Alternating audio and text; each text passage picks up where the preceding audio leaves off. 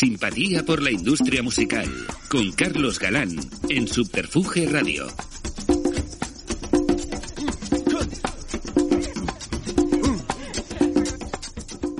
Bienvenidas y bienvenidos a una nueva entrega de Simpatía por la Industria Musical en Subterfuge Radio y donde seguimos empeñados en recabar testimonios de los protagonistas de este apasionante mundo que es el negocio de la música desde un punto de vista global, intentando acceder a todos los planos del entramado que lo constituye. Ya lo decíamos, no hay mejor pizarra que la propia experiencia de uno y hoy accedemos a la de una persona que ya ha hecho mucho pero le queda aún más. Desde siempre apostando por nuevas vías de negocio, pero siempre bajo el prisma de la pasión por la música en su más amplio sentido. Recibimos hoy en el estudio Alfonso Santiesteban de la calle Almirante en simpatía por la industria musical a la palabra, el testimonio y la experiencia de Bruno Muñoz de Escalona. Bienvenido Bruno.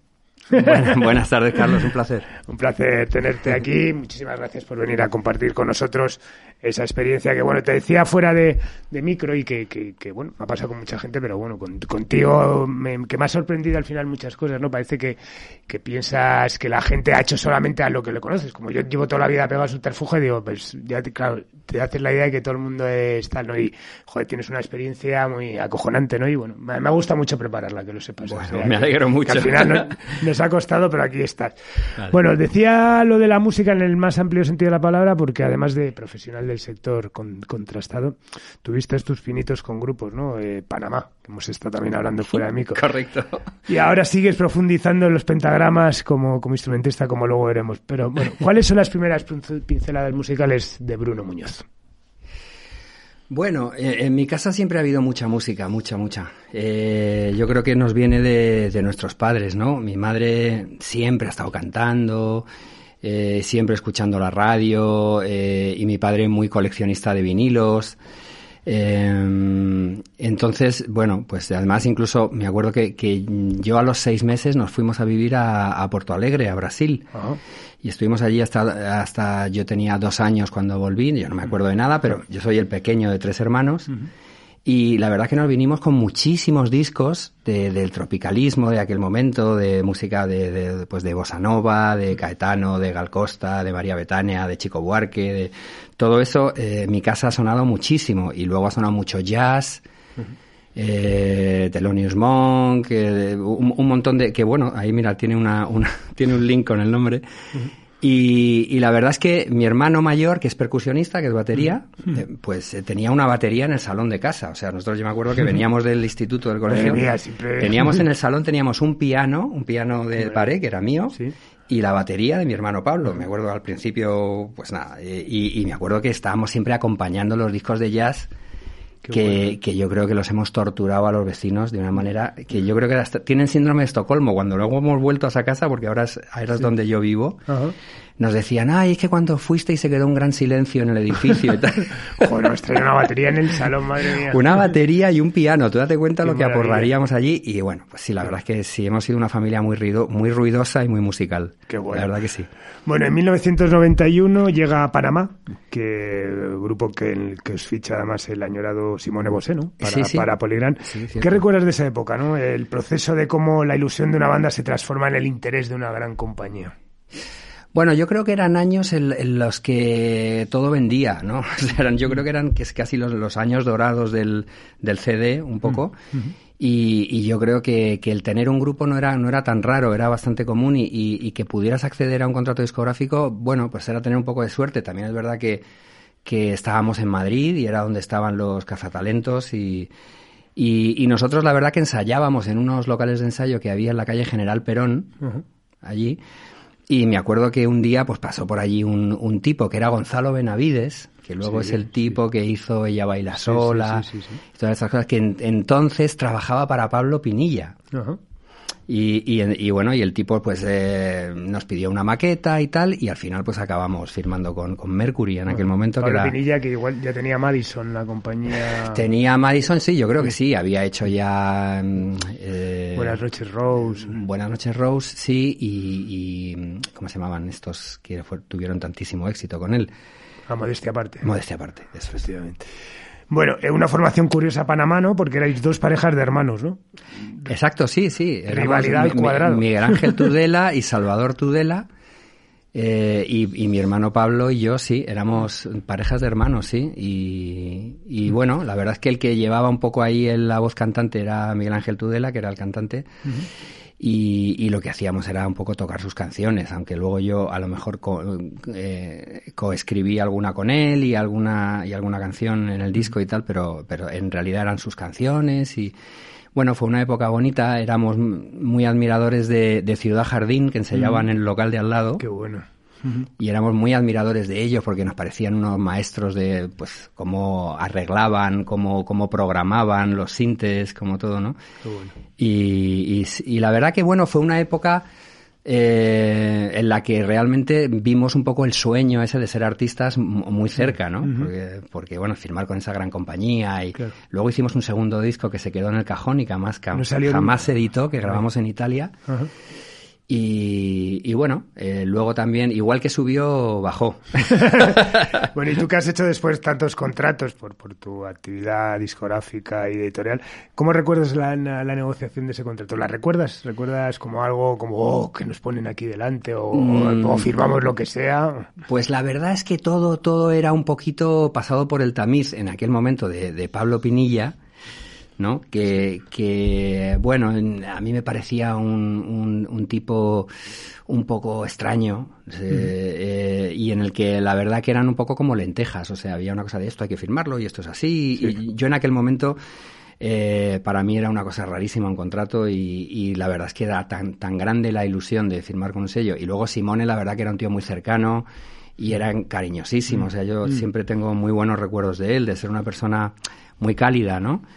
Y, y, la verdad es que pasamos por ahí sí, eh, como auténticos analfabetos por los contratos. o sea, casi nos faltó firmar con, con, la huella dactilar, pero, pero la verdad que no miramos, no miramos mucho. Teníamos tantas ganas de tirar para adelante que en aquel momento yo creo que firmamos cualquier cosa. Sí, yo creo que de hecho ahora yo, hay más flexibilidad, eh, desde luego en esta santa casa y me imagino la tuya, con los contratos, pero sí que en esa época eran lentejas claramente, vamos. O sea, vamos absoluto. Yo, yo creo que recuerdo alguna, alguna pequeña discusión con Pablo de esto no debería ser así, porque los contratos editoriales, que también los firmamos con la editorial de, de, Polygram en aquel momento, y era como, oye chicos, si os vais a poner así, eh, rompemos los contratos y nos vamos. Y entonces era como, no, no, no, venga, venga. Bueno, sé que eres un, una, apasionada de la legislación, de la propiedad intelectual, eh, así que antes de continuar, y como ya sabes que simpatía intento que tenga también un aspecto didáctico, ¿en qué punto queda un máster de un disco que se edita en 1991 y con el que no pasa nada. Es decir, ¿recibís a día de hoy algún tipo de información por parte de Universal?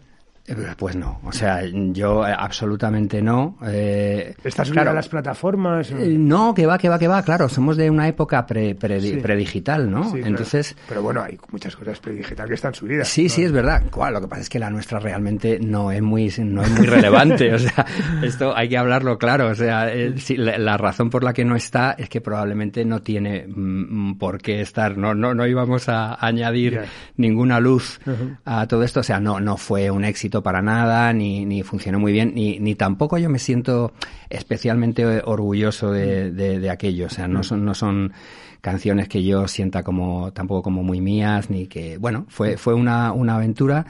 Y yo creo que, que hay un montón de catálogo de las grandes multinacionales, ¿no? Probablemente que está sin editar. Mira, yo ahora me acordaba de cuando estuve en Sony, eh, esta noche he estado dándole vueltas, ¿no? A venir aquí a hablar contigo y estaba como haciendo memoria de cosas Mira, hay un grupo que yo me acuerdo que lo firmamos cuando yo estaba en la editorial de Sony, que no sé si, si tú sabrás algo de ellos, pero se llamaban Justin Show. No. ¿Te suena? Y lo he estado buscando y no aparece por ningún lado. Y fíjate que para mí, mm. en mis años de experiencia... me suena un poco, de repente he tenido un... O sea, yo creo que fue uno de los grupos en los que yo me sentí más cerca de algo importante, de, estar cerca de, de, un talentazo que te mueres. Yo me acuerdo de conciertos en el... Eh, App Lab Oratorio, ¿te acuerdas? el laboratorio. Sí, sí, laboratorio. Me acuerdo de, un concierto de ellos allí que yo decía, bueno, esto es maravilloso, era una especie de glam eh, de los 70 con rock, con un poco punk, con, como un poco de burlesque, ¿no? Eran como se ahora sí que me acuerdo, sí, sí. Joder, y eran brutales, eran dos tíos del sur y tal, y, luego digo, ese disco debería estar, y me acuerdo que lo firmó Regino, que era la R de CBS en aquella época, y bueno, me pareció un, discazo. Entonces, hay tantísimo que recoger, ¿verdad? Y que se ha quedado ahí que, claro, ni, ni, ni la compañía va a hacer nada, ni el ni la, ni el artista va a hacer nada, o sea que se queda en un limbo. Y yo, me yo estoy seguro a que hasta vas y les pides el máster y, no lo encuentran. o sea, yo estoy seguro, que no saben ni dónde están los másters ni nada. Ahí hay discos que, claro, los discos que no han salido, como sabes, hablando de legislación, mm. claro, si una compañía graba un disco pero no lo edita, mm. tiene un periodo de tiempo para editarlo. Si, si, no lo edita, eh, pierde, la, titularidad sobre, el, sobre el fonograma. No sé, ah. no sé si son, no me acuerdo, no sé si son 25 años o no, no sé cuánto es ahora no no recuerdo, pero claro, tú tienes una obligación de editar ese, ese mm. máster y si no, eh, mm. Eh, dejas de, tener la propiedad. Con lo cual, hay artistas que no, por ejemplo, nuestro segundo disco nunca se publicó. Yo entiendo que a estas alturas, que sí que hace ya más de 20 años, eh, podríamos ir a Polygram y decir, oye, yo quiero ese máster, ¿no? ¿Y tienes tu copia de ese, de ese disco? Tuve una cinta de cassette tuve una cinta de cassette, es lo que te seguro que Miguel Ángel eh, Tudela sí que los sí que lo tiene, sí que lo tiene porque él sí que bueno, era era un poco su proyecto y, y estaba había cosas chulas ahí. Bueno, en esos años trabajas también de camarero, ¿no? Y un punto álgido de esa carrera es cuando llegas a un bar donde vamos, donde conoces a mucha gente alrededor de la música, ¿no? Sobre todo con aficionados, ¿no? Es la época de la New Wave y, derivados. ¿Cómo surge entrar a trabajar ahí? Pues yo creo que eso es el, el, resultado del eh, de mi propio eh, eh, fracaso personal en aquellos años. sí, porque yo iba, yo que yo quise estudiar la carrera de piano, y me quedé en, en, séptimo, en, no, no, no terminé. Y en aquella, porque justo se me, se me juntó con el, con el, con el grupo, ¿no? Y se me juntó con que había empezado en historia, yo quería hacer musicología, hacer historia del arte, y aquí se me juntó un poco todo. Ahí entre los 18, 19 años, mis padres se separaron, eh, estaba yo un poco perdido, eh, tenía la, el espejismo de ser artista y, y prosperar, aquello se derrumbó y todo se me fue un poco cayendo. Entonces, realmente al final lo único que me quedó fue una brechapas en el, en el bolsillo del pantalón. de, de, de, empezar a tocar en, en, en, salas y al final pedir curro y decir, pues ¿sabes llevar bandeja? No, pues, pues me decían, bandeja. y entonces el, acabé con el, con el abrelatas, el, con el abrechapas en la mano y esa era mi herramienta de trabajo y acabé efectivamente en el, en el donde vamos. Bueno, tuviste suerte de, salir rápido, pues ya sabes que lo de los bares también es una especie de pozo que mucha gente se, ha metido y luego no sale ¿eh? y te quedas ahí. Sí, sí. Y bueno, tú tienes la suerte que conoces a Blanca Salcedo, actual directora de marketing de Sony y espero que pronto en estos micrófonos y te propone ahora vicepresidenta ahora vicepresidenta ya bueno, bien merecido y te propone entrar en el equipo de promoción de radio de es no curiosa la, la, la, conexión también con otros invitados no pues Oscar García Blesa o Juan Totello que tal mm, que, que, al final son músicos que tienen sus grupitos y que acaban entrando a una compañía grande para el departamento de radio. Pues sí, o sea, la verdad que mira, yo me siento súper afortunado. O sea, yo cuando miro atrás, digo, tuve 50.000 oportunidades de, de, quedarme tirado en la cuneta, ¿no? Y, y es, es aquello que, que, que, ha dicho mucha gente al pasar por aquí también, que es eso de estar en el sitio adecuado en el momento oportuno, ¿no? Totalmente. Y yo acabé poniéndole copas a, a, Blanca, y eh, que porque era amiga de, de, de, amigos comunes allí, en ese sitio. Y claro, era un, era un bar muy musical. Allí, te digo, eran, eran unos empresarios que luego tuvieron el bar de Sánchez, que pinchó Jorge Albi.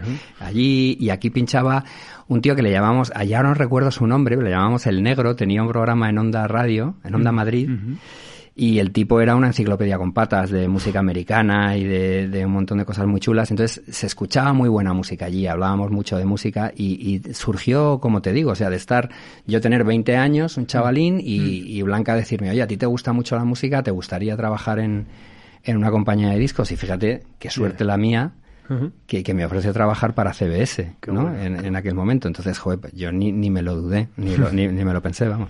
Bueno, ¿y qué recuerdas de esos años en, promoción de radio? ¿Con qué artistas trabajabas? ¿Y cuál era tu cometido? Claro, sí, bueno, como te comentaba, o sea, la, verdad es que la primera parte fue súper graciosa porque yo, yo siempre creo que, que yo... Eh, fui muy, muy, muy ingenuo, muy inocente hasta muy mayor, ¿no? Eh, y entonces yo me acuerdo que aquello, aquello yo me lo, me lo pasaba como si fuera un regalo Y, entonces yo la primera época me dedicaba a ir con la moto por todas las radios periféricas, de estas de Radio Las Águilas, Onda Verde, todo esto y tal, y, me tocó un poco llevar en aquel momento, fíjate qué cosa más loca, eh, el catálogo de Roadrunner ah. que tenía entonces Sony. De metal. Pero de metal que te cagas. O sea, que yo no tenía ni papa de aquello, no tenía ni papa, pero y yo con unos discos ahí de, de, de Napalm Death, de, de Sepultura, de brujería y tal, y yo llegando por todos esos lados con mi, con mi mochila y con mis discos, mm. con lo despistado que soy yo, que,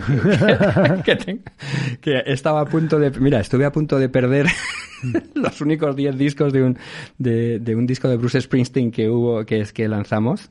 Me acuerdo que casi los pierdo en un bar, pero bueno, eh, iba por allí y, aprendí mucho de, bueno, me lo pasé muy bien, la verdad, que porque había una gente, ya sabes que es verdad que la gente del metal y del heavy tal es gente muy guay. Sí, muy guay, claro. Muy guay, muy, muy, muy colegas, muy amigos y me ayudaron un montón porque me vieron que, estaba más perdido que la leche y allí me contaban muchas historias de todas estas bandas. Bueno, y época de dormir poco y salir mucho y... Sí, mucho, sí. Ahí, en Sony empezó la época realmente de salir una barbaridad. Claro, que eso fue el 95. 95 ahí que empecé en promoción de radio eh, y que luego ya pues sí ya pasé al departamento un poco más mm, más eh, normal de, conjunto con, con con Rafa eh, Madroñal. Rafa Madroñal, que era mi compañero. Que está haciendo un carrerón en Miami, ya sabes. Ahora está en Miami, sí. Sí, con Sony Latin US, con Alex Gallardo. Con Alex Gallardo, sí, creo que está llevando la parte de, de marcas, de, business development, ¿no? Tremendo, sí, sí, me dijo Alex que estuvo hace poco que, que un carrerón. Bueno, en 1995, y hablando de Rafa Madroñal, llega Oasis y como bien dices en tu bio, os convertís, Rafa y tú, en lo más buscados por los medios, especialmente por Chemarrey. Es correcto. Yo me acuerdo, que, yo, me acuerdo que, se oía por el pasillo que viene Chema, que viene Chema. Y entonces salíamos corriendo a cerrar con, llaves los armarios, porque acuérdate de esas cajas de 25 CDs. y entonces, claro, eso era un, eso era como meter a Rafa, a como meter a Chema en una pastelería. Un, y entonces, bueno, sí, aquel, aquel disco, la verdad es que se, se, se vendía solo, por decirlo de alguna manera, ¿no? Y claro, rápidamente se convirtió en el disco más sonado de, la radio y, tuvimos esa suerte también de tener ese disco allí. Me acuerdo que fue como el, el 4 de octubre del 95 cuando se publicó.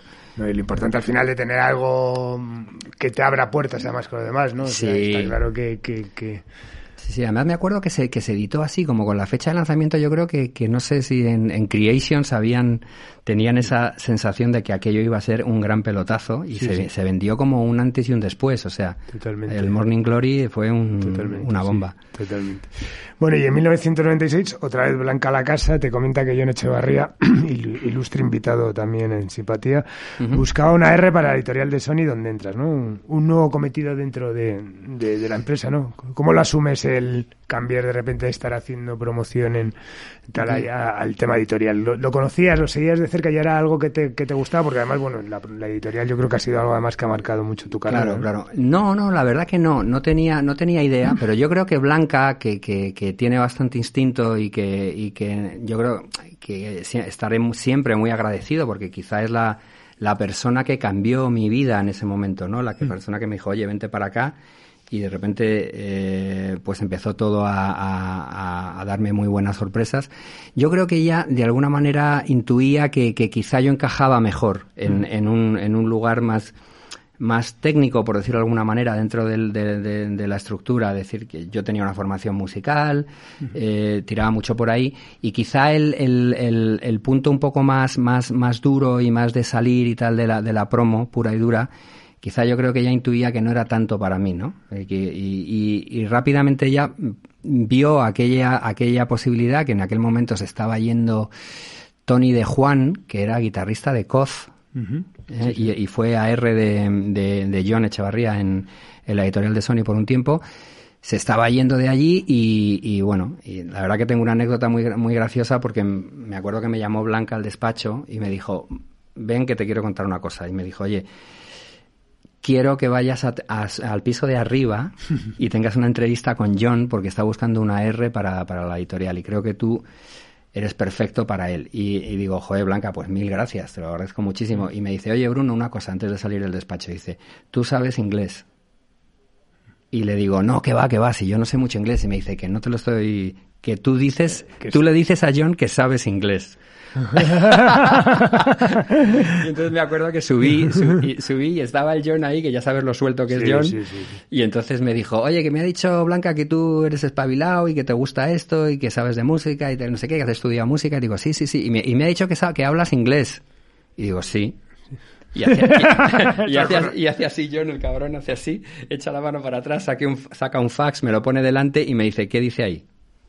Hostia, qué y, entonces, y entonces yo me acuerdo que ponía, The meeting has been delayed due to, no sé qué, no sé cuánto. Y entonces yo el due to no sabía lo que era. El, delay lo había pillado y entonces le dije, le dije, sí, bueno, que hay una reunión. Y me dice, ¿y qué pasa con la reunión? y me quedo así y le digo, pues, digo, pues no sé, tío.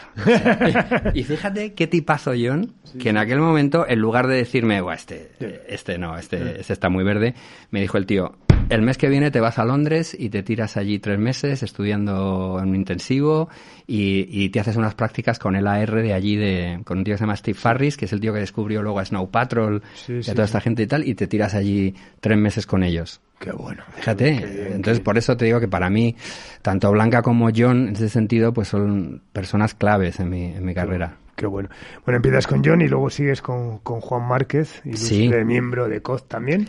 Correcto. Eh, por entrar también al detalle de las cosas, o sea, entras eh, con John y luego eh, estás con Juan Márquez, ¿cómo afecta en una, en una compañía editorial, discográfica, lo que sea, al final los las, cambios de las cúpulas? Es decir, ¿notaste un cambio cuando se fue John y entra, entra Juan? Es decir, te lo digo porque al final el, se ha hablado mucho aquí, ¿no? En la tónica mucho las medios y esos, cambios al final que, que, que, que, provocó también al final que hubiese tanto transfugismo, ¿no? en las compañías, ¿no? Que al final las cúpulas llegan y cambian todo el trabajo anterior, ¿no? Y es un poco... ¿Qué, ¿Cuál es tu percepción al respecto? Sí. A ver, seguro. Yo creo que, que la industria de la música, al fin y al cabo, es como cualquier otra industria. Y es verdad que los, los ejecutivos eh, arrastran mucho a sus equipos eh, y, y, su forma y su manera de trabajar, ¿no? A mí, fíjate, tengo que hacer aquí mención a que eh, había una persona dentro de la editorial de, de Sony, que era Gloria Rosell, que fue una tía de una valía increíble, porque era la memoria de, de, Sony, o sea, porque es una tía que estuvo ahí desde el principio, y realmente era el ordenador de a bordo de aquello, era una tía súper trabajadora, súper válida, y, y, yo creo que era la, la, la legítima heredera de, de, la sucesión de John en, en aquel momento, eh, pero esto no pasó porque realmente eh, era un mundo de hombres. era y sigue siendo un mundo de hombres. Tú, tú, tú, sigues viendo las grandes compañías y, y, a mí me parece que es terrible mm. lo difícil que se le hace el camino a las mujeres, ¿no? Eh, y, Gloria, que es una mujer que ya no está en, en la industria ni nada, yo creo que, que, que no se la permitió eh, tomar esas riendas, ¿no? Entonces, si, si me preguntas, eh, sí, eran, eran dos estilos diferentes. John, John era un tío muy, muy rápido, muy, muy, que leía muy rápido, los documentos y todo a mí me, me, alucinaba lo rápido que, que, que, absorbía toda la información de un papel, ¿no? Claro, claro. Eh, y, y, era, era muy rápido y, muy espectacular. John era como muy. Eh, era un tío que siempre decía, wow, ¿no? Qué tío más listo, más rápido.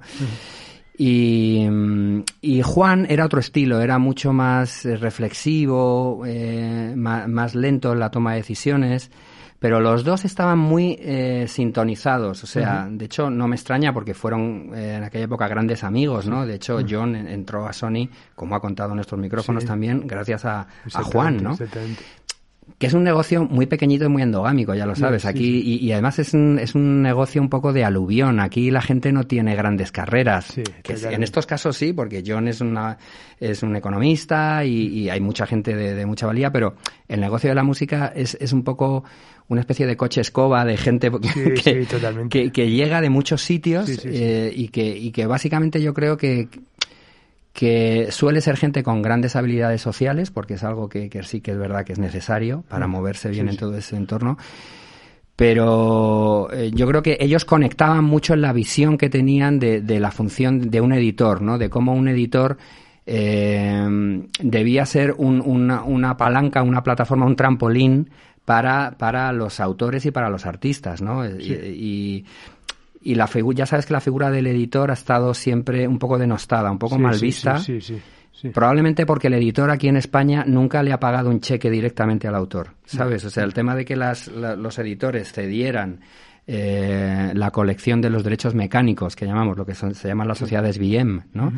Que se cediera el hecho de, de, pagar los derechos eh, de comunicación de, mecánicos a, a los artistas, a los autores, como sí que se hacía antes, y que sigue, sigue pasando en Estados Unidos. O sea, en Estados Unidos un editor te paga tus cheques todos los meses y eso como que dignifica su profesión, ¿no? Pero en Europa y, en, y, en, este entorno el editor eh, suele tener mucha mala fama por eso, porque es una persona que parece que comisiona aquellos derechos, pero en ningún caso te está pagando recurrentemente y entonces lo único que se ve es el anticipo, el famoso anticipo. sí, exactamente. Sí, el que, el, que, el, que el autor tenga que pedir, además. El que claro. Entonces, eh, bueno, sí que, sí que fue un cambio de, estilo, fue un cambio de estilo, pero en, en, lo que era la concepción básica de la función del editor y de cómo debía de alguna manera posicionarse en, en, en la estructura frente a las sociedades de gestión, frente a los autores, frente a las compañías de discos, eran bastante similares. Bueno, has hablado de endogamia y, vamos a ella. En 1999 se funda ese delirio endogámico que fue Gran Vía Musical y te ofrece la opción de irte a, Miami, ¿no? A dirigir el departamento artístico de Music Latina, ¿no? ¿Cómo surge la oportunidad? Me imagino que en ese momento, bueno, salen a la caza de, todo el posible que pudiese tal eso. Y bueno, mm, vuelvo a ese sentido didáctico que intento que tenga simpatía. Cuéntanos qué, fue Gran Vía Musical, que yo me la sé muy bien, pero bueno, cuéntanos. Sí, claro, claro, claro. El diablo, todo aquello, claro. Pues mira, yo creo que, que, que Gran Vía Musical fue una manera muy divertida de enterrar unos cuantos millones de, de euros en, aquella época, pero yo creo que también responde a, una visión muy, muy naif y muy vanidosa, un poco de, prisa, de pensar que, que, porque tienes las radios y tienes los medios de comunicación y tal, pues, pues eh, mm, vas a poner al otro lado la gallina de los huevos de oro y entonces vas a tener toda la cadena de valor, ¿no? Que era una idea que era una idea que se podía haber hecho muy bien y, y, yo allí creo que hubo gente que era muy capaz y muy, y muy valiosa como Nacho Iglesias, que era mi, mi, director. Pero creo que todo el diseño estaba mal hecho, estaba, mm. estaba hecha la casa desde el tejado, ¿no? Yo creo que esto se fragua en, en reuniones en México entre Jesús López y Manuel de Polanco y entonces allí tienen unas ideas muy grandilocuentes de que seguramente Jesús López le, le interesaba mucho tener de su parte al grupo Prisa, porque al fin y al cabo el grupo Prisa tenía muchos intereses en Latinoamérica, adquirió Radio Caracol de Colombia, entonces claro, a, a, una gran compañía le interesa tener un poco esa, esa vinculación y yo creo que Prisa pensó que la primera compañía del mundo como era Universal le iba a garantizar que aquello iba a salir como un tiro, ¿no? Mm, y luego fue todo mentira, o sea, fue todo, fue, fue un, eh, yo lo viví en, en, mis carnes y además fue una, una experiencia complicada. Quiero decir, el principio, la primera parte, yo mm, lo que fui a hacer a Gran Vía Musical es a tomar con, em, la, eh, la dirección de aquello que se llamó Nuesa, ojo, Nuesa, que ya sabes lo que era Nuesa. Totalmente. Que era terrible. Y yo creo que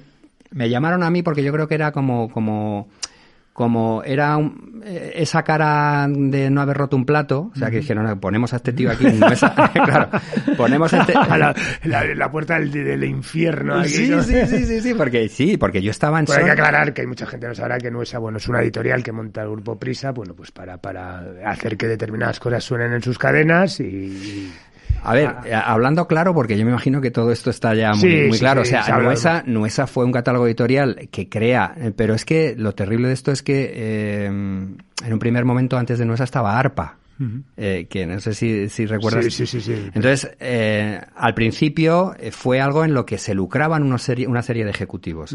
pero Nuesa luego sí que es verdad que fue de una manera institucionalizada dentro de Prisa una editorial que lo que hacía era eh, pedir eh, coedición, o sea, pedir una participación de las canciones que sonaban en la radio que era simplemente una manera de decir, oye, era un, era un tributo, un peaje, un peaje por sonar en 40 principales. Tú sonabas en 40 principales y Nuesa te enviaba un fax, que tú los habrás recibido, yo los he recibido en Sony también, diciendo, le manifestamos nuestro interés en coeditar esta canción de éxito. Sí, sí, sí.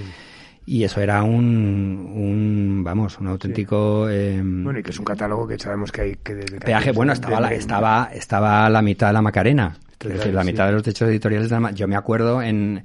Nuesa, digo, Nuesa pasó a llamarse Nova, porque mm. a mí cuando me ofrecen el, el puesto de trabajo...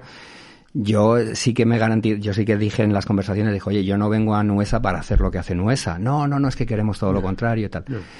Y entonces se cambió el nombre, era Nova, Ediciones Musicales, y funcionábamos como un editor al uso. Pero sí que es verdad que nuestro catálogo eran fragmentos de grandes éxitos sobre los que no teníamos control. solo, cobrábamos aquello, ¿no? y yo me acuerdo que en aquella época, solo del 25% que teníamos en la Macarena, todos los años entraban 100 millones de pesetas, de, o sea, 600.000 euros eh, solo, de eso, que son los mismos 600.000 que irían a, a, uno de la Macarena y al otro. bueno, en Nova conoces además a alguien importante en tu vida como es Borja Torres, ¿no? Sí, sí, sí, sí, sí.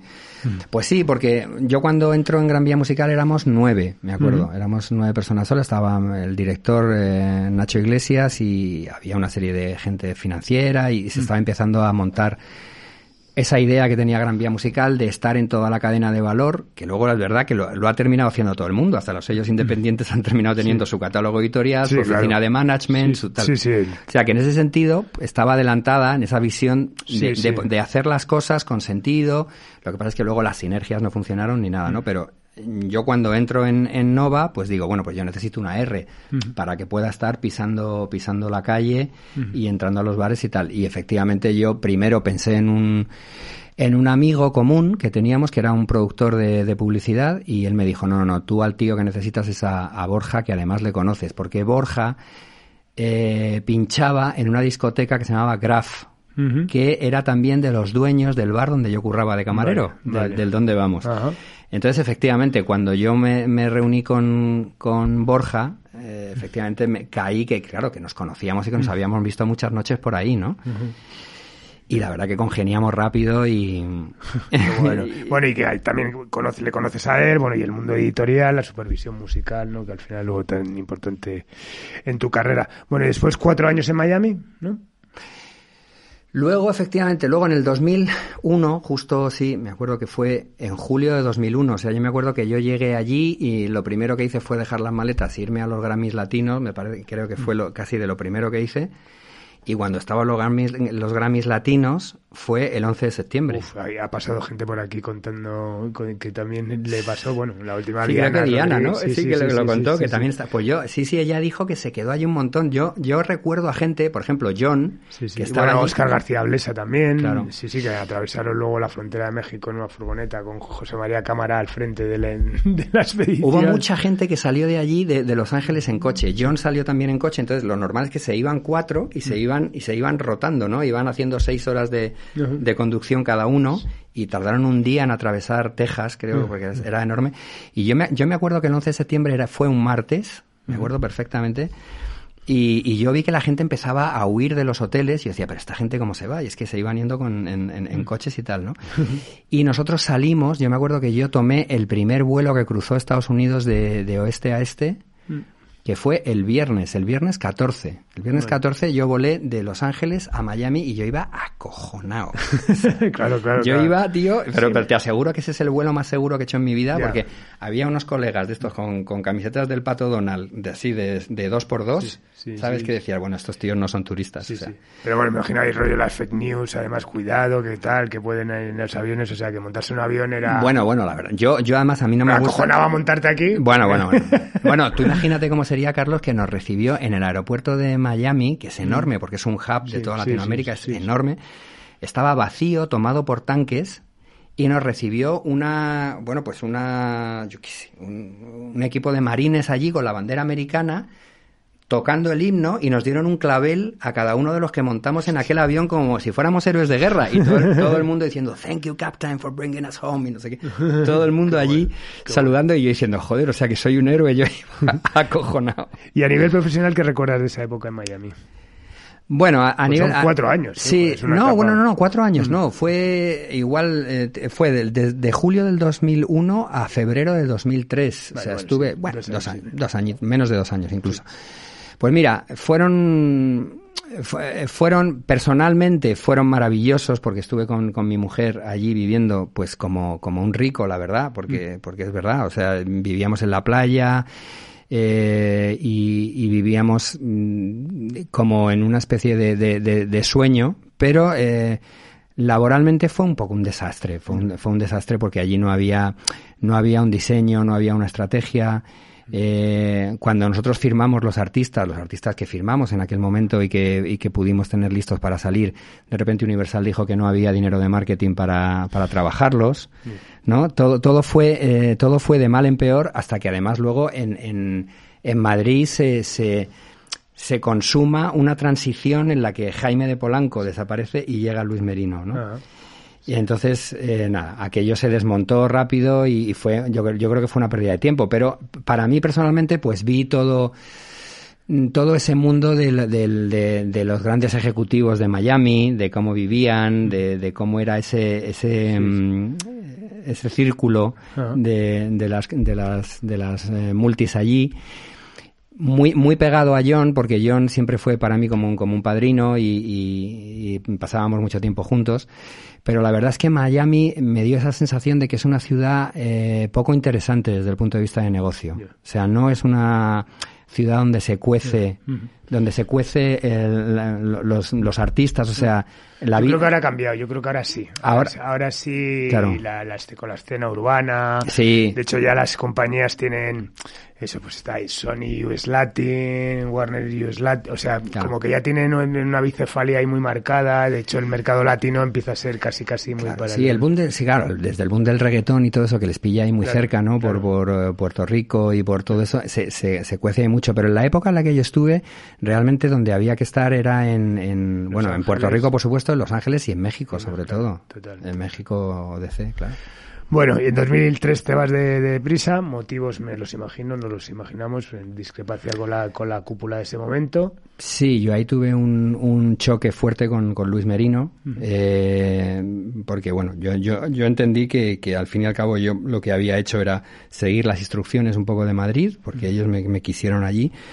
Y luego al volver, pues lo típico, le, pasa a muchos expatriados, o sea que cuando vuelves resulta que no hay silla para ti, no, o sea, todo aquello que se prometió ya se ha olvidado.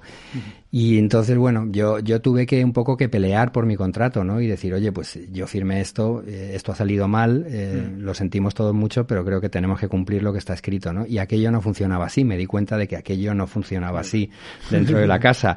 Era como, eh, tienes que hacer lo que yo te diga ahora. Entonces yo ahí me me revolví un poco y, y, al final, eh, sí, me acuerdo que conocí a un señor que se llamaba... No me voy a acordar de él. Pero bueno, que, me, que se presentó a mí y me dijo, vengo a despedirte y, y ah, fue el único día que le, el único día que le vi y, y, me fui, sí, que eso fue como en, en abril del 2003 o una cosa así.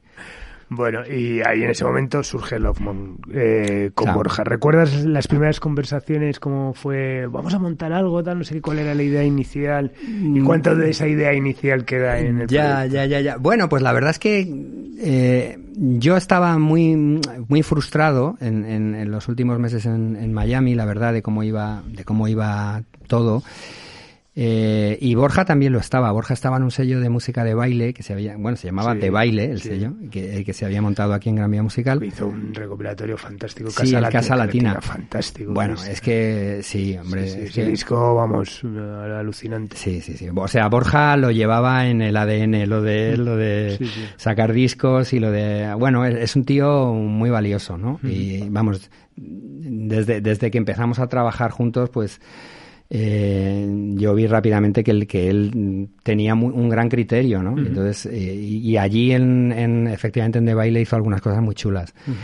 Y lo veníamos hablando, yo le dije, oye, mira Borja, esto se me acaba, yo me voy a ir porque o sea, me acabarán echando porque esto no, no va a ningún lado. Y, y Borja, él me decía, joder, mira, si te vas tú, me voy yo también, ¿sabes? Y, y pasamos y todo esto. Y me acuerdo que sí, que efectivamente yo llegué aquí, el tiempo que tardé en más o menos en ponerme de acuerdo, que me dieran una, una que me indemnizaran y salir de allí. Y rápidamente eh, montamos el, el sello y, y, sí que es verdad que nosotros en prisa, Borja y yo, yo creo que era donde, donde realmente mmm, descubrimos en, aquello que nos ha dado de comer hasta el día de hoy, que es que cuando nosotros entramos y, vimos que teníamos Nova, un, un, catálogo editorial sobre el cual no podíamos decidir, porque los, los, editores facultados, que son aquellos que toman la última decisión en una licencia, por aquello de la parte pedagógica, ¿no? Nosotros éramos un poco convidados de piedra en un catálogo repleto de, de grandes canciones. Entonces nos dimos cuenta de que no podíamos hacer una labor de explotación de, de Nova muy activa porque si íbamos a enseñarle nuestras canciones a, una, a un director de cine o a una marca, le íbamos a tener que pedir permiso a otro, a un tercero, a nuestro socio para poder hacer esa campaña. Claro. Y entonces ahí es cuando le dimos la vuelta. Y yo creo que ese fue el gran descubrimiento para Borja y para mí, eh, que fue el, el, pensar el negocio de otra manera. La, la, manera convencional de los editores ha sido siempre salir con su catálogo y vender su libro, ¿no? Decir, oye, tengo sí. estas canciones y son fenomenales sí, para tu campaña.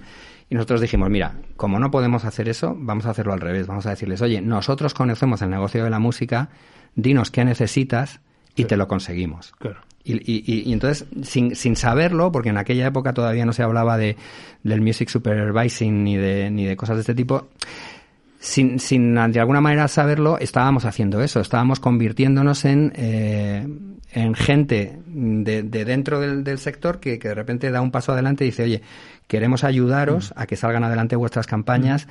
y, ahí empezamos, en, ya en prisa, empezamos a ganar mucha confianza con algunas agencias como TAPSA, como EuroRSCG, como, bueno, y entonces cuando nos vimos eh, solos, dijimos, oye, pues mira, por un lado queremos hacer un sello de música porque nos tira mucho y Borja ya estaba empezando a redar con Gecko Turner, que le había conocido en Zara de los Atunes, tocando por allí, y decía que quería sacar un disco. Digo, pues sacamos discos, pero eh, ¿por qué no ponemos, por qué no seguimos poniendo en práctica lo que sabemos hacer, que claro. es eh, acercarnos a, a, las agencias de publicidad y decirles que, que les podemos ayudar?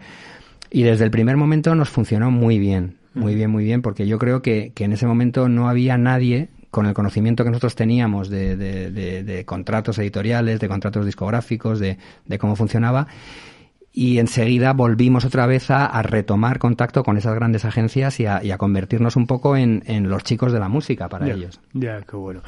Y, y, bueno, eh, fuisteis, bueno, ahora con Love Monk, eh, 15 años después, bueno, trabajas, eh, una de las cosas que hacéis es llevar la cuenta de, de Mao, de San Miguel, bueno, trabajáis mucho con marcas, uh -huh. como ahora veremos, y fuisteis pioneros en, eh, en esto, ¿no? Estás diciendo un poco esa, ese asesoramiento para conseguir a las, a las, a las agencias lo que necesitaban, pero ya te digo, o sea, en ese sentido que siempre os he visto como, como muy, muy pioneros, ¿no? El, el otro día hablando con, con Carlos Jean, que también, bueno, sabes que ha trabajado sí. mucho con marcas y también con, contaba eso, ¿no? Que, que, que, recuerda ir a una reunión con una multinacional y tal, no sé qué, y pues hablar de, no, es importante, podemos involucrar a las marcas y que una persona de esa en ese comité dijo, no, no, es que ese no es nuestro, no es nuestro negociado. O sea, el tema de las marcas. Y que esa misma persona, dos años después, le vino con una charla tal esto, es decir, que en ese sentido, bueno, creo que habéis sido, que habéis sido, habéis tenido un punto visionario, ¿no? Pues y... que es un poco, es un poco terrible, pero fíjate que, que, que yo he tenido conversaciones con, con directores de, de,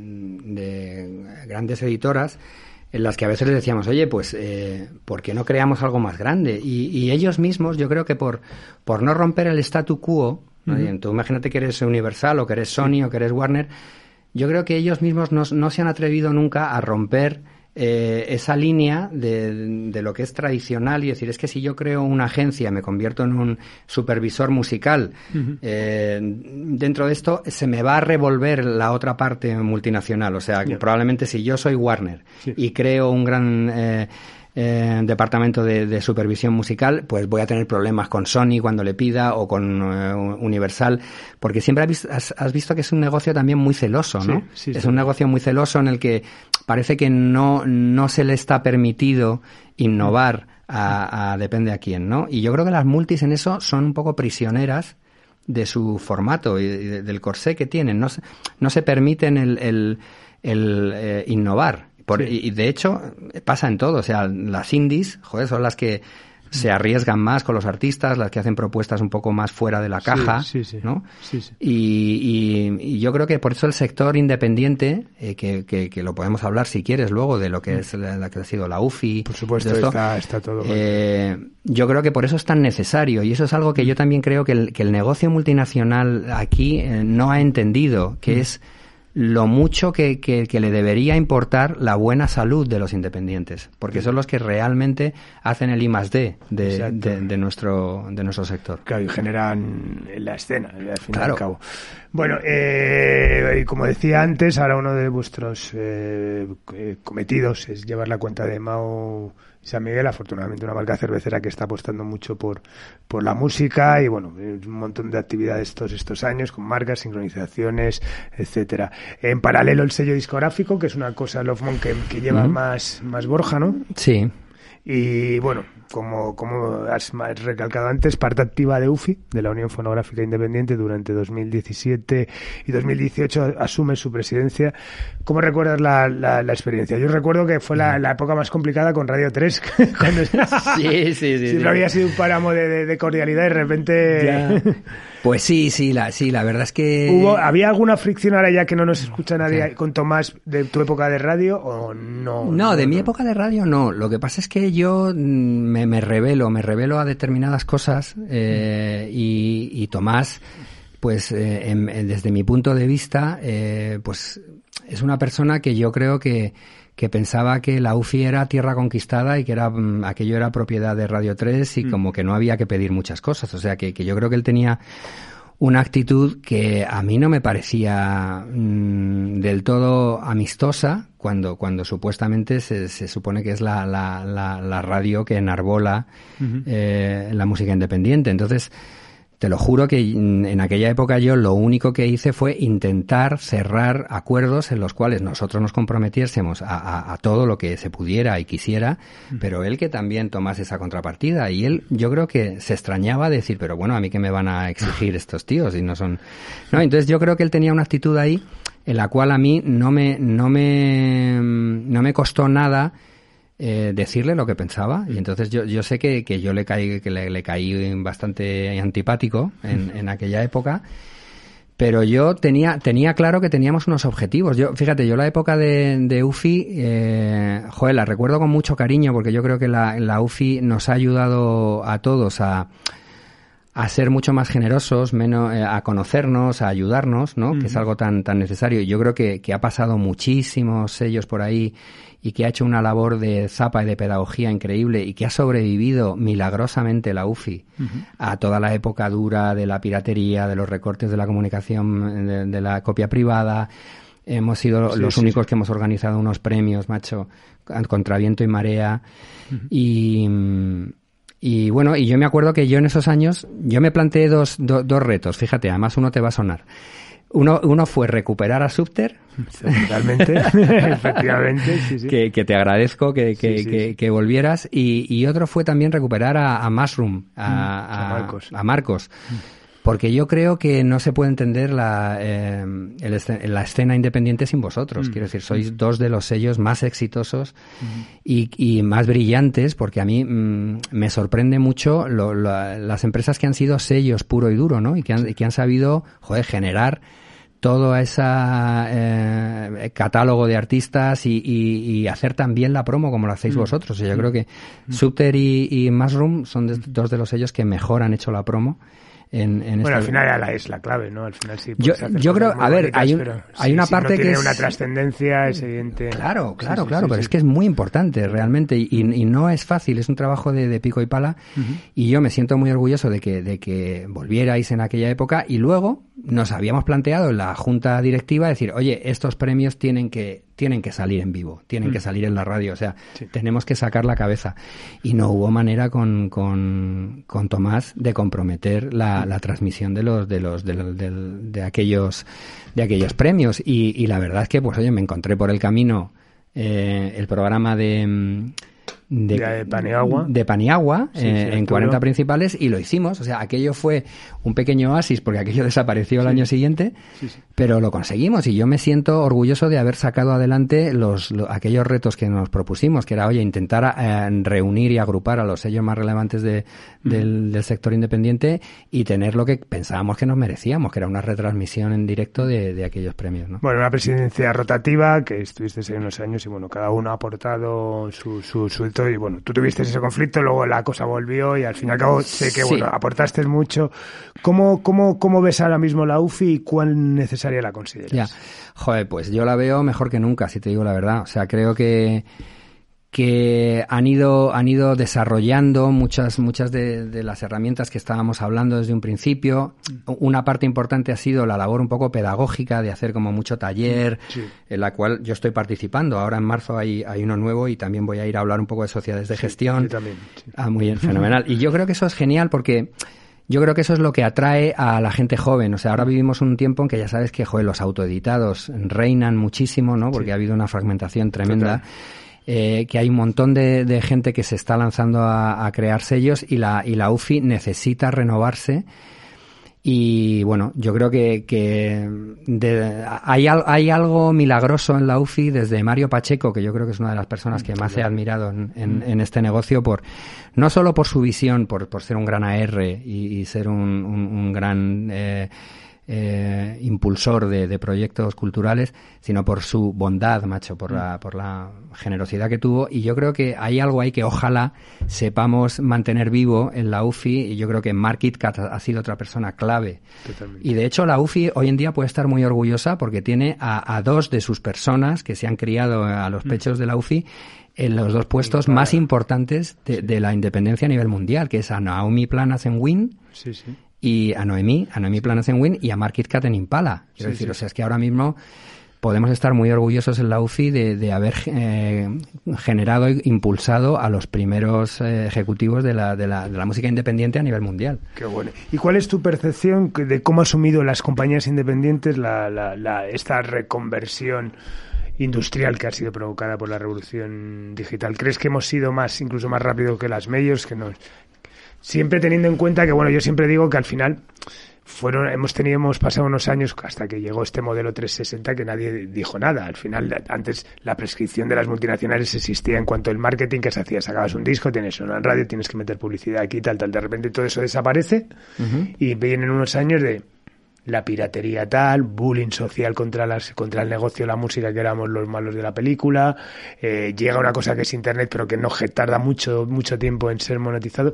¿Cómo, ¿Cuál es tu percepción? ¿Crees que las compañías independientes nos hemos sabido, hombre, evidentemente, los que si continuamos es porque lo hemos conseguido, pero que hemos sido en ese sentido mm, arriesgados, o sea, que, que no, nos... A ver, yo creo que yo creo que sí, yo creo que, que, hemos sido eh, hemos sido tenaces, tenaces y, muy y muy valientes eh, en el sentido de que era lo teníamos todo en contra, ¿no? Pero es que yo creo que además en este país ha habido algo terrible, que es que eh, a nivel mediático, si te cogías eh, medios de comunicación más liberales o más progresistas o más conservadores, todo el mundo ha estado en contra del derecho de autor en este país. todo el mundo ha sido una lástima, incluso aquellos que defienden a los trabajadores y, a la clase obrera y tal, sin embargo, siempre y se Y que ahora piden la suscripción para sus diarios. Claro, mira, me, acuerdo mucho de, Ignacio Escolar hablando de estas cosas y, que nosotros, yo me acuerdo que Mark Cat en una reunión le decía, pero, pero ¿qué me estás contando si esto os va a venir a vosotros? Porque se nos ha considerado siempre como ricos de familia, que vivimos un poco... Y, eso, es un, eso es una herencia franquista, ¿eh? Sí, sí, sí. Esa es una herencia franquista, la de considerar que los artistas y, y, la gente que se dedica a la cultura son vagos y maleantes, ¿no? Sí, sí, sí. Y hay gente que se lo ha currado una barbaridad. Bueno, me estoy acordando ahora también de de Inma Graz y de, y de, y de Fernando Luaces, joder, que ahora mismo fíjate todo lo que han construido. o sea, hay gente muy trabajadora y yo creo que siempre hemos tenido muy mal discurso, muy mal discurso de cara a la sociedad. Eh, o sea, probablemente también porque ha habido muy mal discurso desde las sociedades de gestión, desde AGEDI, desde SGAE. No ha habido eh, una explicación de, de, cuáles son los costes de nuestra industria y, y, de cuál es todo lo que arriesgamos, de qué es todo lo que arriesgamos. Entonces se ha entendido muy mal. Y yo creo que que la digitalización ha sido un, nos ha meneado a todos. Quiero decir, las, las, vías habituales de, promoción se borraron. O sea, la radio dejó de hacer los éxitos. Esto se, se, se, atomizó increíblemente en redes sociales, en plataformas, en blogs, en tal. Y seguro que tú sabes más de eso, de cómo ha habido que buscar al, al público objetivo eh, debajo de las piedras. Y ahora vivimos una, una especie de de saturación de, de métricas, ¿no? De todo, todo se puede medir porque todo es digital. Entonces tenemos que utilizar, eh, que por un lado está muy bien porque visibiliza mucho más el negocio. Eh, pero, pero por otro lado es de una complejidad enorme, ¿no? Y, y, al mismo tiempo hemos visto, pues eso, cómo se destruyen los soportes, como, aunque haya habido un repunte del, del vinilo, pero está claro que sería difícil confiar en el vinilo como el soporte del futuro. El CD ha desaparecido. Mira, hay un dato que escuchaba ayer en la radio que me llamó la atención. Digo, esto sí que ya es la última losa encima del, CD, que es que lo han sacado como la cesta de la compra para, para eh, la medición del IPC, de los índices de precio al consumo, el CD ya no, ya no está dentro de esa cesta de la compra de la sociedad española. Han entrado las mascarillas, curiosamente. Esperemos que no por mucho tiempo. pero el CD ya ha salido. Yo cuando vi que el CD salía de los coches y que ya no se fabricaban coches con lector de CD, y ahora que me he enterado de que sale ya incluso de la cesta de la compra del IPC, digo, se acabó. está claro, está claro que, que vivimos en, en otro mundo y que todavía, yo diría, aún más allá, creo que todavía estamos en una transición más radical y más fuerte, en un paradigma en el que vamos a dar un salto exponencial en los, en los hábitos de consumo y en los canales de consumo, ¿no? Y creo que estamos en una época todavía de muchísima transformación y creo que la industria de la música siempre ha estado acostumbrada a esos cambios y siempre ha estado condicionada por la tecnología y, y por los hábitos sociales, ¿no? Entonces, tanto la forma en la que trabajan las compañías de discos como las necesarias nuevas revisiones de la ley de propiedad intelectual que hablábamos, que, que todavía no sabe cómo tratar todos esos nuevos formatos, pues es apasionante. O sea, todo eso vamos a ver en estos años que yo creo, yo sí que lo vivo con mucho interés, más allá de, de que te parezca bien, de que lo critiques, de que añores el pasado. Yo creo que hay que mirar para adelante y hay que intentar, eh, bueno, pues poner nuestras esperanzas, nuestras ilusiones en que ese futuro pueda ser mejor, ¿no? Totalmente. Eh, bueno, aparte de las crisis, las reconversiones, los formatos, tal, tal, nos ha tocado vivir una pandemia y en esa pandemia que nos ha tocado vivir eh, surge esa, esa apasionante aventura que es Singulife.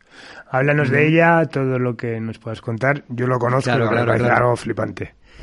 Pues mira, sí es verdad. Yo, yo creo que la pandemia, yo tengo la sensación, Carlos, de que a, en el sector de la música nos ha partido en dos, ¿no? Yo creo que hay eh, gente que considera que es un espejismo y que en algún momento todo va a volver a ser exactamente igual que era.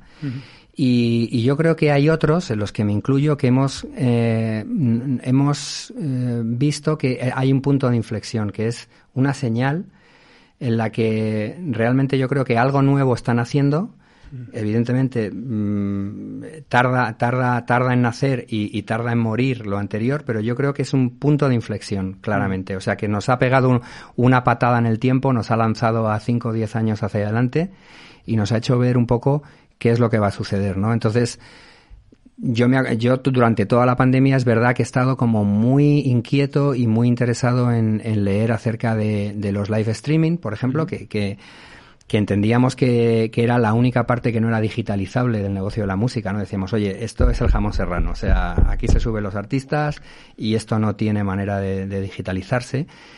Y yo creo que la pandemia ha demostrado que, no hay plan B, no hay plan B para, para la industria de, de, los conciertos, ¿no? De que está claro que nos podemos enfrentar a sucesivas situaciones parecidas a las del COVID y que yo creo que la industria debe crear un plan B para esas, para las situaciones. Entonces, los live streaming tradicionales de 2D eh, se han ido sofisticando, han pasado de, de meros eh, YouTubes y meros eh, vídeos a, la carta a ser eh, transmisiones hechas en plataformas y en entornos ad hoc que mm, aportan una socialización eh, y una serie de, de, funcionalidades que son nuevas y que pueden permitir un nivel de intimidad distinto eh, y, que eso, mm, aunque ahora mismo va a tener probablemente una, una, bajada de demanda porque vamos a volver, ojalá así sea, a, los, a los clubs a, ver los conciertos.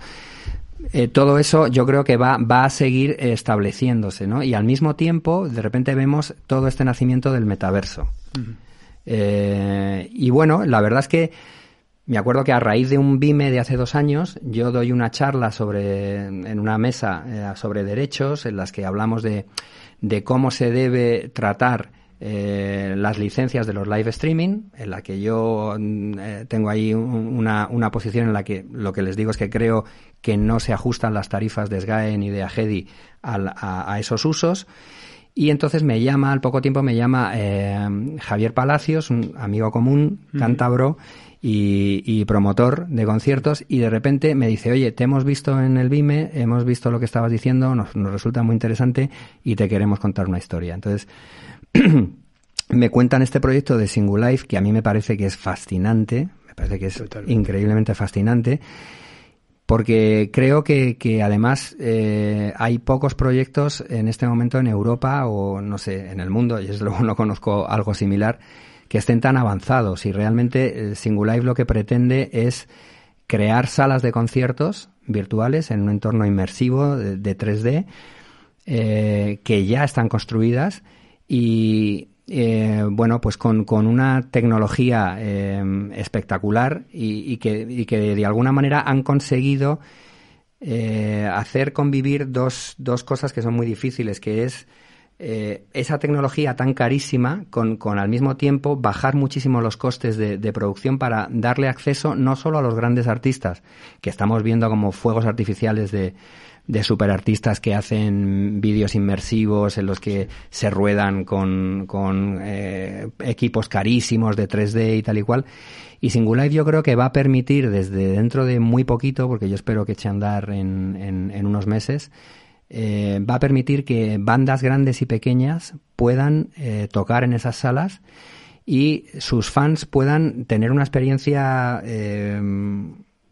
social y, y compartida en esos entornos en los que realmente mm, todo es posible. Realmente todo se puede construir, todo se puede generar eh, y, estoy seguro de que vamos a poder desarrollar no solo conciertos, sino muchas más actividades culturales, desde exposiciones, desde, eh, bueno, mm, desde una gran gama de, de nuevas vías de monetización para los artistas que creo que les van a, aportar un mayor nivel de, de, contacto con sus audiencias y con, y con sus fans y que no deja de ser algo que, que, se suma a lo, a lo, que ya estamos trabajando, a lo que, los conciertos presenciales van a seguir, eh, las, las, plataformas de streaming van a seguir tocando y esto es algo, una nueva capa de, de, de, de, realidad virtual, que es así, efectivamente, que la vamos, a, la vamos a empezar a normalizar. Yo me acuerdo que he estado, llevo a lo mejor seis meses o siete meses utilizando estas gafas Oculus Quest 2, ¿no? Mm, Sobre las que funciona la plataforma de Singulife. Y las primeras veces son muy locas, son muy frikis. O sea, dices, oh, no, me puedo creer el, el moverte, el, el, mirar hacia la, o sea, el, el, integrarte en ese espacio es muy raro. Y yo ahora, pues si te digo la verdad, muchos días eh, es que me voy, ah, me voy con Javi de experiencias en el metaverso y realmente mi sensación cuando me quito las gafas y vuelvo a estar en mi cuarto es que he estado con Javi, que me he ido con Javi a ver una película, a echar unos dardos, a ver un concierto y dices, bueno, eh, y además estamos además en, en, la prehistoria de todo esto, ¿no? Tú lo estás viendo y dices, es que los saltos que se van a ir dando son espectaculares. Entonces, yo tengo una grandísima curiosidad por vivirlo, porque creo que tenemos una oportunidad entre todos de, de, crear algo que tenga sentido. O sea, y, ahí es donde yo creo que, que podemos poner un grano de arena con todo nuestro conocimiento de saber eh, qué tipo de experiencias son realmente fascinantes desde el punto de vista del, del, del fan y del consumidor. Y es es algo que a mí me apetece mucho hacer porque, porque es un reto en este momento, ¿no? Totalmente, es una, es una pasada, doy fe, yo soy, soy de los que todavía vive esa experiencia como algo absolutamente extraterrestre todavía estoy profundizando y la verdad es que se abre un mundo, o sea, es real, o sea, es absolutamente real. Hay gente que, que le cuesta más ver el, negocio, evidentemente, pero vamos, yo creo que es una vía y además, bueno, muy acorde también a los tiempos, ¿no? No por lo que nos ha pasado con el tema de la pandemia, sino también, bueno, pues la nueva forma también de, de consumir muchas cosas, ¿no?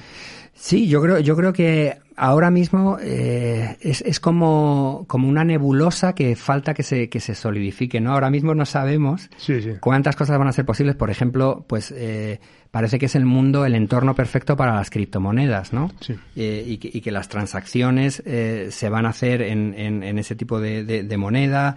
Eh, con ese blockchain un poco mm, dándole soporte a todo esto y de repente ves cosas muy locas como que hay gente que está vendiendo eh, mundos virtuales en, en, el metaverso y vendiendo fincas, ¿no? No sé si lo has Sí, leído, sí, sí, que hay como una especie de, de boom del, del, del real estate en el metaverso, ¿no? Sí, sí, sí. Y entonces yo creo que también vamos a ver como grandes patinazos en Claro, todo esto. claro, o sea, claro. va, va a haber gente que se va a pasar de frenada a tres pueblos, eh, va a haber eh, proyectos mm, demasiado eh, mm, eh, ambiciosos que, que entonces yo creo que ahí yo creo que lo que hay que hacer es intentar eh, estar mm, mira tú, tú que tienes un sello que siempre ha, siempre ha estado un poco en, en, en su, en su momento, en su, en su día, hay que, hay que saber estar en la cresta de la ola pero sin, sin, sin pasarte dos pasos más para adelante porque te caes. Te caes.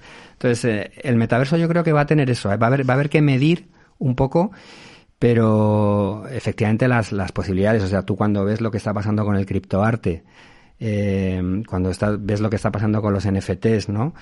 Eh, a mí me parece que, que es algo que hay que seguir de cerca y que hay que irlo bajando a, a objetivos mm, reales y con los que podamos entender, trabajar y, y vivir nosotros y los artistas, porque yo, yo creo que además hace tiempo que ya se acabó esa, esa jerarquía de la, la compañía de discos que le dice al artista lo que tiene que hacer y que Mm. le firma un contrato y me tienes que dar. O sea, ahora ya, y yo creo que a ti te pasará igual, tenemos la, la idea de que somos socios de los artistas y que, y que los artistas son tan empresarios como nosotros, Sí, sí.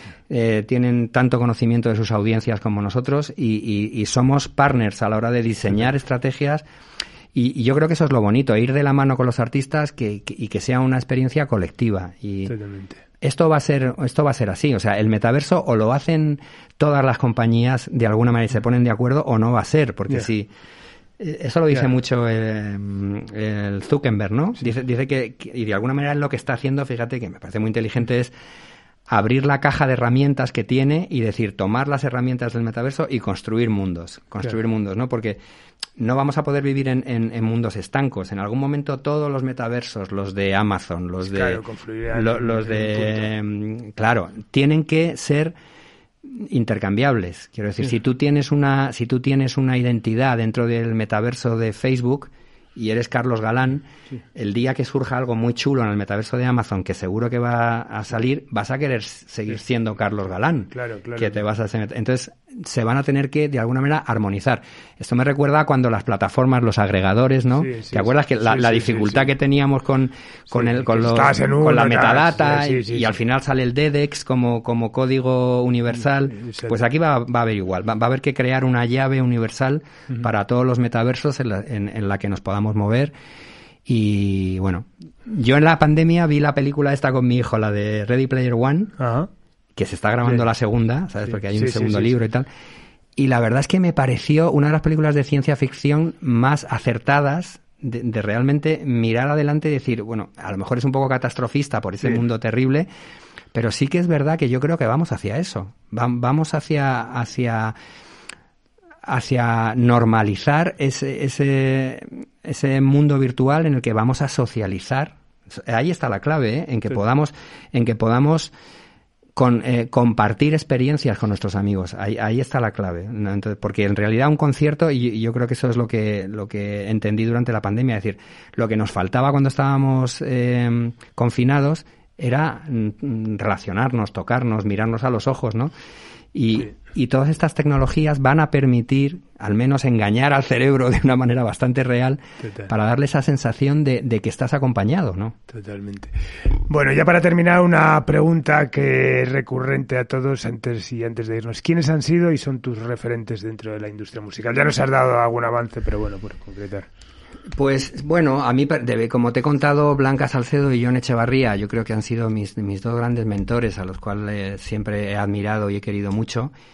Y luego he conocido eh, mucha gente muy admirable, eh, Mario Pacheco, muchísimo, eh, Mark Itcat, eh, Camilo Lara, que, que, fue, que nosotros le editamos aquí su primer disco del Instituto Mexicano del Sonido, que me pareció un tío, joder, con, con, con una inteligencia y una visión brutal.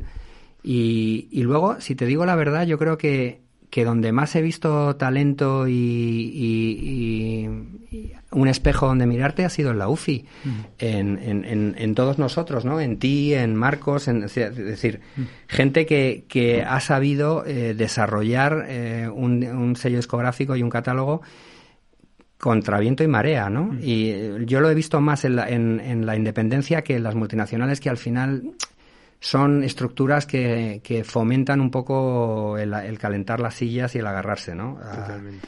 Y, y, bueno, pues por ahí es donde, donde más lo he visto. Eh. Genial. Y, y, luego te diré, mi socio, mi querido socio Borja me ha parecido un tío muy talentoso y para mí ha sido la gran suerte de, mi vida el dar con una persona generosa que, que, me ha aguantado eh, y, que, y que hemos podido recorrer 20 años juntos, pues para mí ha sido la gran suerte. Genial. Y que bueno, voy a dar un poco de espacio, pero bueno, me encantará tener aquí a Borja porque sé que tiene muchísimo que, que aportar. Así que nada, muchísimas gracias Bruno, ha sido un auténtico placer. A ti, Carlos. Bueno. Bueno, despedimos esta nueva entrega de Simpatía por la Industria Musical en Subterfuge Radio, emitiendo desde el estudio Alfonso Santisteban, de la calle Almirante, con Laura Rodríguez a los mandos, y nos vamos con una canción que nos gusta mucho a los dos. Nos vamos con un limón en la cabeza de Gecko Turner. Adiós.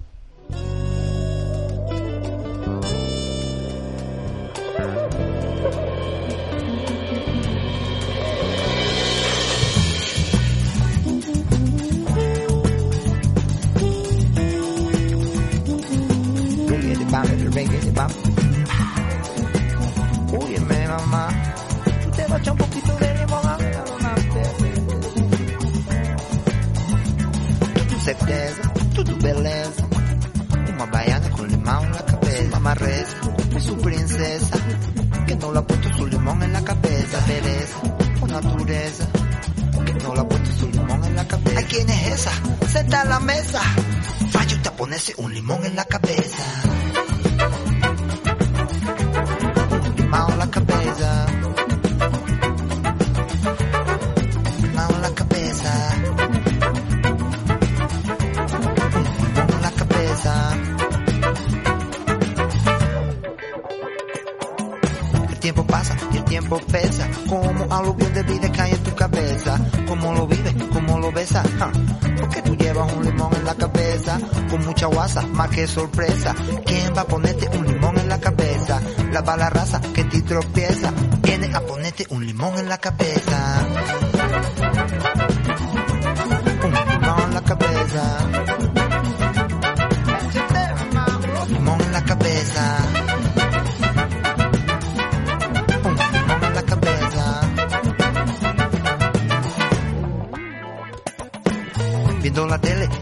En sobremesa van a ponerte un limón en la cabeza, como lo matan con gran destreza, van a quitarle su limón de la cabeza, y aquí lo vemos con entereza, y nos ponemos un limón en la cabeza, como lo vives, como lo besas, ¿por qué tú llevas un limón en la cabeza?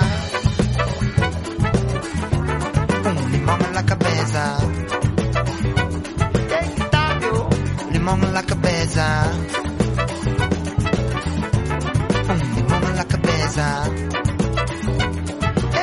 Échate, mamá.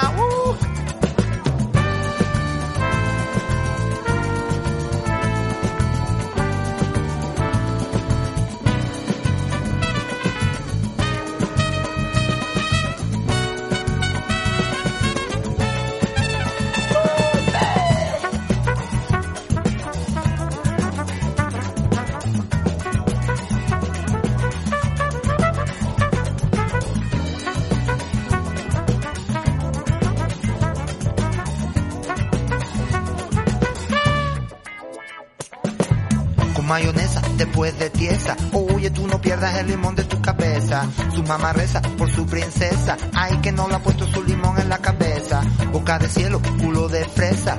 Con un poquito de limón en la cabeza. Si fuma verde, pa' la tristeza. Echa una mijina de limón en la cabeza.